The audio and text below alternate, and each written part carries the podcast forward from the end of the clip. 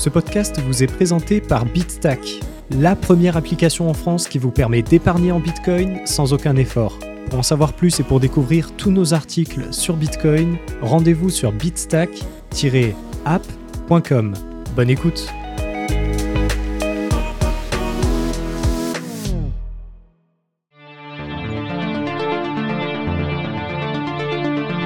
Bonjour à tous et bienvenue dans cet épisode du podcast de Bitstack présenté par Loïc Morel, dans lequel nous allons répondre à la question suivante. Qu'est-ce qu'une Xpub ou clé étendue sur Bitcoin? Si vous utilisez votre propre portefeuille pour sécuriser vos bitcoins, vous avez sûrement déjà rencontré le terme de Xpub. Cet acronyme ésotérique décrit simplement une clé publique étendue. Ce type de clé permet de dériver d'autres clés publiques enfants afin de consulter le solde d'un portefeuille sans pour autant permettre la dépense des bitcoins associés. Grâce à cet article, vous allez enfin comprendre le rôle de la Xpub et la construction d'une clé étendue. Pour ce faire, il est essentiel de connaître quelques notions sur le fonctionnement d'un portefeuille déterministe et hiérarchique. Nous allons également revoir tout cela ensemble. La structure du portefeuille HD. Si vous avez suivi les précédents articles pédagogiques du blog de Bitstack, vous savez dorénavant que les bitcoins sont représentés sur le protocole par des UTXO, qui sont essentiellement des morceaux de bitcoin. Ces UTXO sont généralement sécurisés par une paire de clés cryptographiques.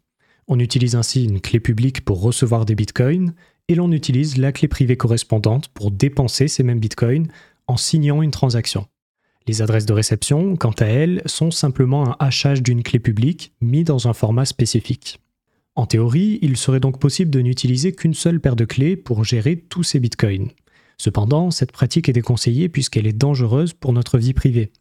Pour conserver une forme de confidentialité, il est conseillé de générer une nouvelle paire de clés pour toute nouvelle réception de Bitcoin.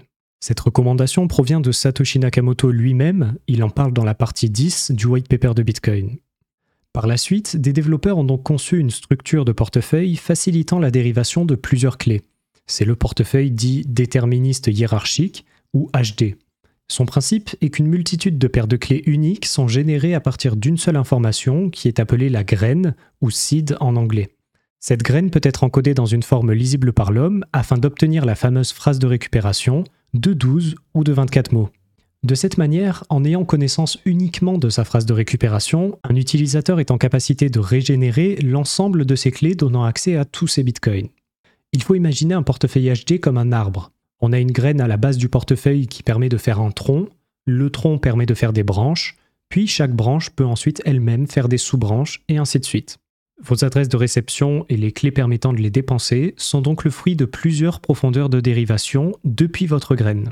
Ce que j'appelle une dérivation est simplement l'application d'une fonction cryptographique à sens unique qui prend notamment en entrée la clé parent et produit une clé enfant en sortie.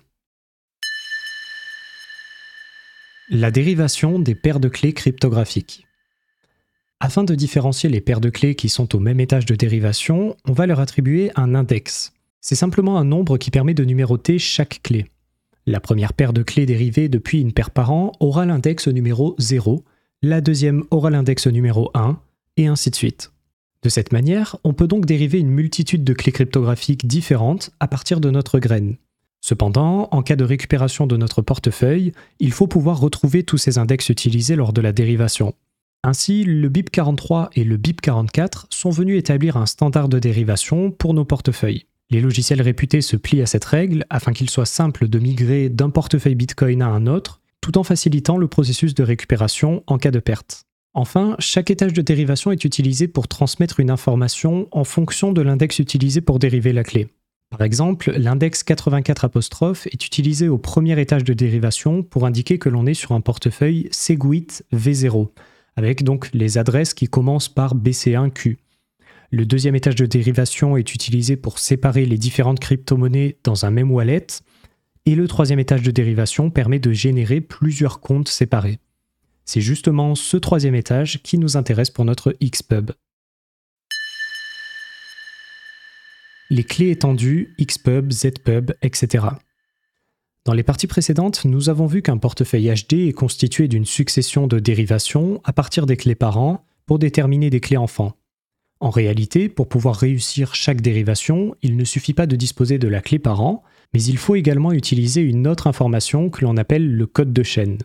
Pour vous expliquer simplement, un code de chaîne est une information unique associée à chaque paire, donc clé publique et clé privée, qui permet d'ajouter une couche supplémentaire de sécurité au portefeuille. Techniquement, ce que l'on appelle une clé étendue est un assemblage d'une clé cryptographique avec son code de chaîne et quelques métadonnées. Ainsi, la clé étendue permet de rassembler en une seule chaîne de caractères l'ensemble des informations requises à la dérivation de clé enfant. Pour résumer simplement, clé étendue est égal clé, donc publique ou bien privée, plus code de chaîne. L'assemblage d'une clé publique avec son code de chaîne nous donne une clé publique étendue. Ce type de clé permet de dériver uniquement des clés publiques enfants. C'est ce que vous connaissez sous le nom d'une Xpub, d'une Zpub ou encore d'une Ypub. L'assemblage d'une clé privée avec son code de chaîne nous donne une clé privée étendue. Ce type de clé permet de dériver tout type de clé enfant, à la fois des clés publiques et des clés privées.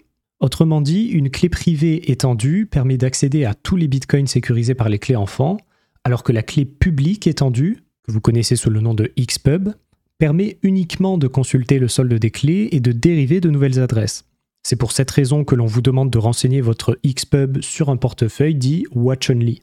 Les clés étendues standard se trouvent généralement au troisième étage de dérivation du portefeuille HD. C'est celui qui est dédié au compte.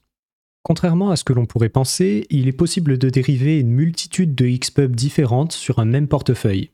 Chaque nouvelle Xpub nous donne un nouveau compte. Toutefois, puisque la majorité des individus n'utilisent qu'un seul compte sur leur portefeuille Bitcoin, ils ne disposent alors que d'une seule Xpub sur ce portefeuille.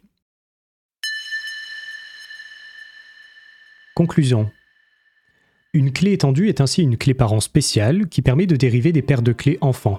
Ce que l'on appelle une clé publique étendue ou une Xpub permet uniquement de dériver des clés publiques enfants ainsi que des adresses de réception. Si vous avez accès à la Xpub de votre portefeuille, vous pouvez alors consulter le solde de celui-ci, retracer ses transactions et créer de nouvelles adresses de réception. En revanche, il vous sera impossible de dépenser les bitcoins qui y sont associés, puisque la Xpub ne permet pas d'accéder aux clés privées enfants du portefeuille.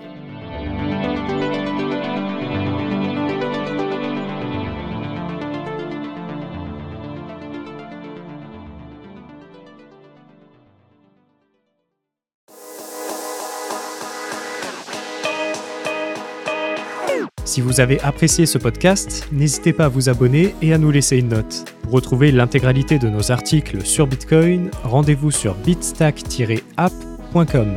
Vous pouvez également suivre Bitstack sur tous les réseaux sociaux afin d'être sûr de ne pas passer à côté des prochains épisodes.